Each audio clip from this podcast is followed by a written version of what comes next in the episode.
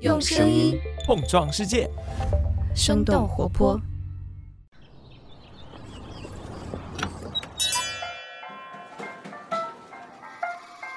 您的生动早咖啡好了，请慢用。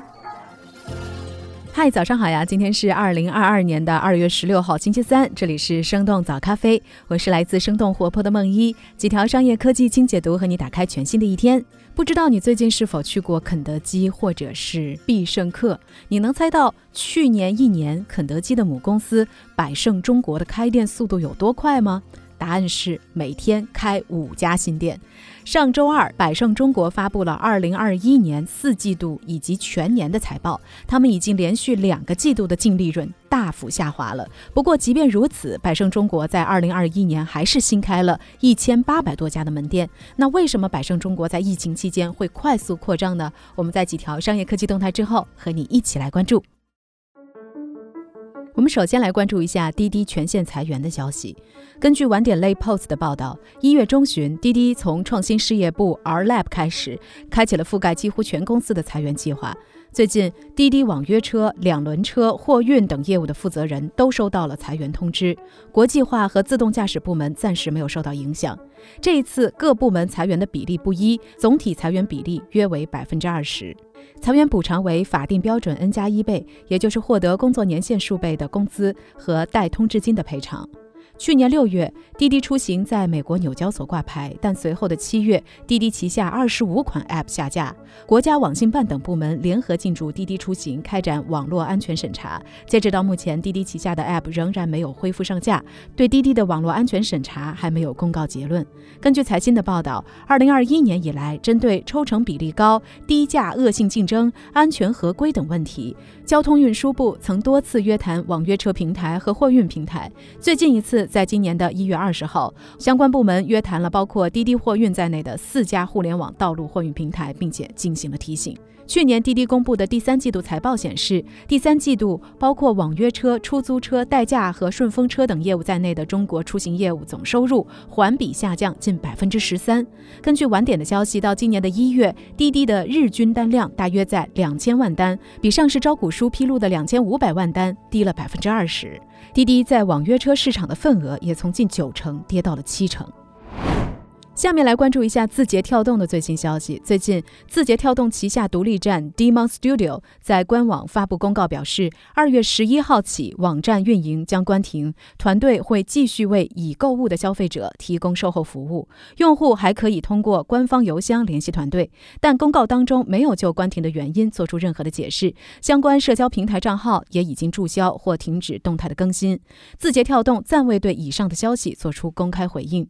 Demon Studio 在今年二月初上线。根据此前官网的显示，Demon Studio 主要提供女性时尚服装和配饰，每周更新五百余种的产品，包括舞会礼服、派对礼服、连衣裙等女装热门品类。用户下单之后五到十个工作日发货。他们配送货主要是通过分布在全球的海外仓库，范围覆盖一百多个国家。用户主要来自欧洲、北美和中东等地区。根据了解，他们的用户规模已有百万量级，团队也配备了相应语种的客。服以服务多地区的用户。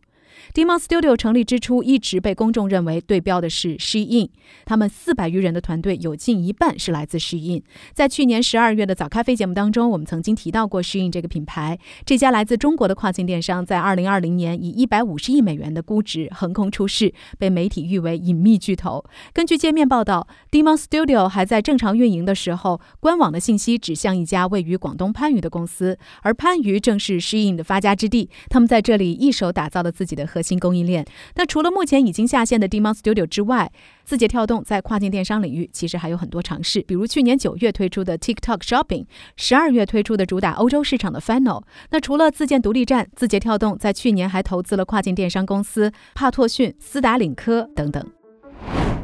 下面要来关注一下被称为美国春晚的超级碗。美式橄榄球作为美国的国民运动，一直受到美国人的喜爱。而美国的全国橄榄球联盟 （NFL） 的年度决赛，也就是超级碗比赛，自然也是美国最受关注的事件之一。这场体育盛事每年仅靠着出售转播权，就能够获得超过三十亿美元的收入。根据洛杉矶超级碗筹备委员会的预计，今年超级碗总收入将会达到二点三亿到四点八亿美元。而今年的超级碗也是自新冠病毒疫情爆发以来，体育场现场观看人数最多的一次。在今年的超级碗三十个广告主当中，加密货币成为了最引人注目的新潮流。FTX、Bit by、Coinbase 等等多达六家的加密货币品牌登上了超级碗的舞台，而其中四家都是加密货币交易所，因此这一届的超级碗也获得了“加密碗”的绰号。其中争议最大的一则广告是 Coinbase 加密货币公司支付了近一千四百万美元的促销小广告，它的内容主要是一个在屏幕上不断移动的二维码，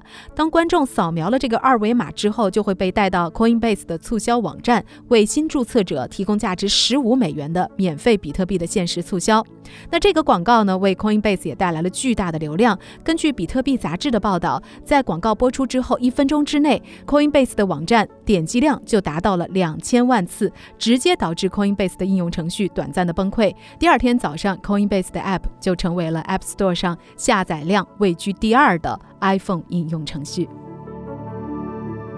下面要和你一起来关注一下餐饮巨头百胜中国。已经持续了两年多的疫情，对餐饮行业可以说是造成了巨大的打击。二零二一年，呷哺呷哺关店两百家，海底捞关店三百家，德克士关店一百家，网红轻食餐厅新元素也宣布了倒闭。而运营着肯德基和必胜客的百胜中国却在疫情期间逆势扩张。他们在二零二一年每天新开五家门店，全年开出了一千八百多家新店。那到底是什么原因使得百胜中国在净利润大幅下滑的背景之下，还要继续他们的扩张步伐呢？我们在今天的冬奥冷萃环节之后，马上和你一起来关注。大家好，我是早咖啡的泽林。昨天晚上，北京冬奥会进行了冬季两项项目男子四乘七点五公里接力的决赛。如果你看了昨晚的比赛的话，可能会对冬季两项这个运动项目感到有一点疑惑：为什么会有一边滑雪一边开枪射击的运动项目呢？冬季两项是越野滑雪和射击两种特点完全不同的竞赛结合在一起进行的活动。比赛时，运动员需要脚穿滑雪板，手持滑雪杖，背后携带着枪支，沿着标记的滑道按照正确的方向和顺序滑行。每滑行一段距离，就要在指定的区域内完成射击动作。这项运动起源于斯堪的纳维亚半岛，也就是现在挪威、芬兰、瑞典等国所处的寒冷的北欧地区。当地的人们从远古时期就需要滑雪打猎。在挪威、荷兰和瑞典等北欧国家一些约四千多年前的石质雕刻品当中，就有两人足蹬雪板、手持棍棒，在雪地里追捕动物的情景。后来，随着科技的发展，在近代出现了枪支。滑雪和射击就成了当地军人必备的技能，并逐渐演变成比赛项目。一九一二年，挪威军队在奥斯陆举行了名为“为了战争”的滑雪射击比赛。后来，在冬奥会的舞台上，这项运动改名为冬季两项。冬季两项在前五届冬奥会上四次被列为表演项目，一九六零年被纳入到正式的冬奥会比赛项目当中。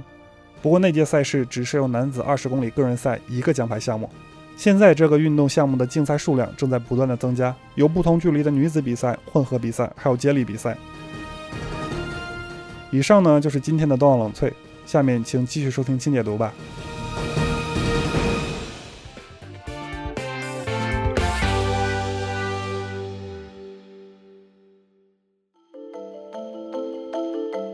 欢迎回到今天的清解读。二月九号的早间，拥有肯德基、必胜客、小肥羊、黄记煌等快餐连锁品牌的餐饮巨头百胜中国发布了他们去年第四季度以及二零二一年全年的财报。根据财新的报道，过去一整年，百胜中国全年总收入为九十八点五亿美元，同比增加了百分之十九；经调整的经营利润为七点六六亿美元，同比只增加了百分之五。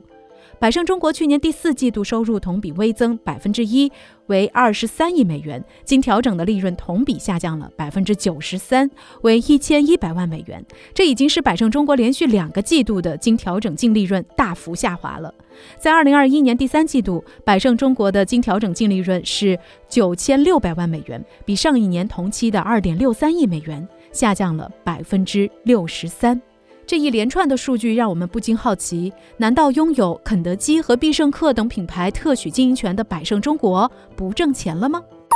二零二一年反复不定的疫情确实是影响了百胜中国的利润。根据财新网的报道，百胜中国自己声称，在疫情比较稳定的二零二一年十月初，同店销售额出现环比的恢复。随着疫情的卷土重来，十一月、十二月的同店销售额同比下滑超过了百分之十。那除了疫情之外，美团的股价也是影响百胜中国赚钱的重要因素。百胜中国通过对美团的投资，在二零一九年和二零二零年。分别给百胜中国赚了六千三百万美元和七千五百万美元，但在二零二一年，随着美团股价从高点的四百六十美元下跌到了二百多美元出头，这项投资给百胜中国带来了五千二百万美元的净亏损，其中第四季度的净亏损就有九百万美元。但是让人有些意外的是，当不少的餐饮企业因为疫情收缩规模的同时，百胜中国反而是创下了他们开店数量的新高。根据财新网的统计，二零二一年百胜中国新开了一千八百零六家门店，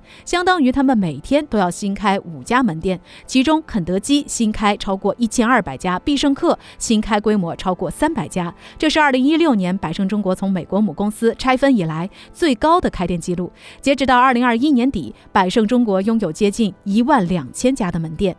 那即便如此，百胜还是没有停下他们扩张步伐的意图。百胜中国预计二零二二年将新增一千到一千二百家店铺。那为什么百胜中国在疫情当中还要逆势扩张呢？原因之一，扩展下沉市场。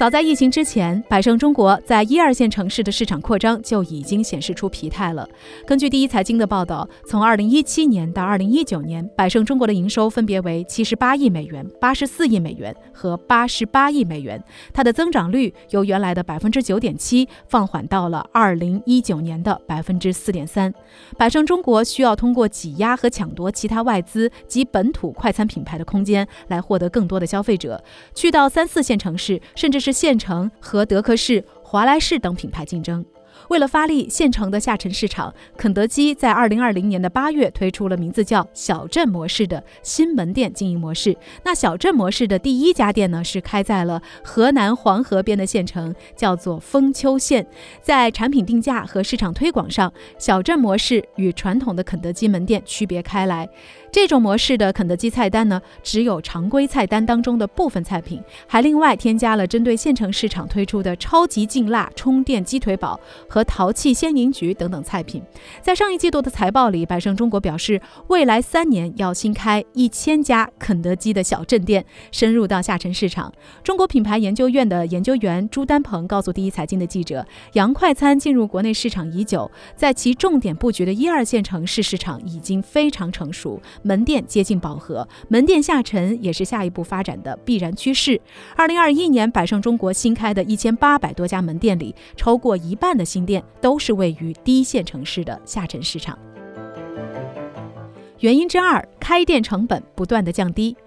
相比人力成本的不断升高，房租成本在疫情期间有了下降。根据界面新闻的报道，在财报电话会上，百胜中国的首席执行官屈翠荣对投资者表示，最近两年，百胜中国成为了所有一线城市房东最受欢迎的商户，因为他们可以为房东提供稳定的租金收入。有七八成百胜中国门店的租金是根据这个门店销售额来计算的。门店生意好的时候，房租稍高；那受到疫情影响，生意不好的时候，房租也。会相应的降低，这也让百胜中国的成本结构有了弹性。屈翠荣还表示，百胜中国在六年前通过四点四亿美元的资本支出，开了五百七十五家的门店。到了二零二零年，百胜中国开设的新门店数量是六年前的两倍，但是费用却少花了一千七百万元。这也就意味着百胜中国新开设门店的效率有了显著的提高。开店成本越来越低，百胜中国开店的回报周期也在变短。百胜中国的 CFO 杨家威表示，尽管受到了疫情的影响，目前肯德基投资回报周期仍然稳定在两年之内。必胜客则较几年前有所改善，回报期从三至四年缩短到了两到三年。那刚刚所提到的针对下沉市场的小镇模式肯德基门店，低于常规的门店投资金额。根据 CBN Data 消费站的报道，一家小镇模式的肯德基门店投资总额大约为三百万元左右。小镇模式的店铺租金和一二线城市相比也低了不少，这也就进一步的降低了百胜中国扩张的单店成本。原因之三，探索多元化的经营。餐饮食品领域媒体 Foodbar 的分析认为，百胜中国的肯德基和必胜客都是中国区的特许经销商业务，除了中国市场之外，看不到太多的增长空间。百胜中国也在寻觅后续业务持续增长的驱动力到底在哪里。比如说，百胜中国一直关注着国内蒸蒸日上的咖啡市场，除了推广肯德基门店里的 K Coffee 业务之外，百胜中国还在2018年推出了以咖啡、甜点、轻食为主的咖啡品牌 Coffee and Joy。在去年的九月，百胜中国与拥有百年历史的意大利咖啡品牌 Lavazza 成立了合资公司。目前，Lavazza 咖啡店呢已经扩展到了上海、杭州、北京和广州，现在一共有超过二十家的门店。根据福布斯中国的报道，百胜中国想要在二零二五年开一千家 Lavazza 咖啡门店。那除了咖啡店的生意，合资公司还将负责 Lavazza 咖啡豆、现磨咖啡以及咖啡胶囊在中国大陆地区的销售。百胜中国最擅长的是餐饮的标准化，在中餐领域，百胜中国关注易于标准化的品类。那除了原有的小肥羊、东方既白两个品牌，二零一九年，百胜中国收购了焖锅品牌黄记煌，并且专门成立了中餐事业部。去年的下半年，百胜中国还花费了十六亿投资了杭州老字号知味观的母公司杭州饮食服务集团，在肯德基里卖起了杭州小笼包。开店扩张其实是百胜中国长久以来的经营策略。早在百胜中国和百胜的美国母公司拆分之前，百胜的股东就对中国市场的持续发展充满了信心。在美国，每百万人口就有五十七家百胜餐厅，而在中国仅仅只有五家。根据他们雄心勃勃的计划，百胜将要在未来把中国餐厅的门店数扩张三倍，达到超过两万家的目标。二零二零年，百胜中国在香港二次上市时募集的二十亿美元，也是为了扩张和深化化。餐厅门店的网络，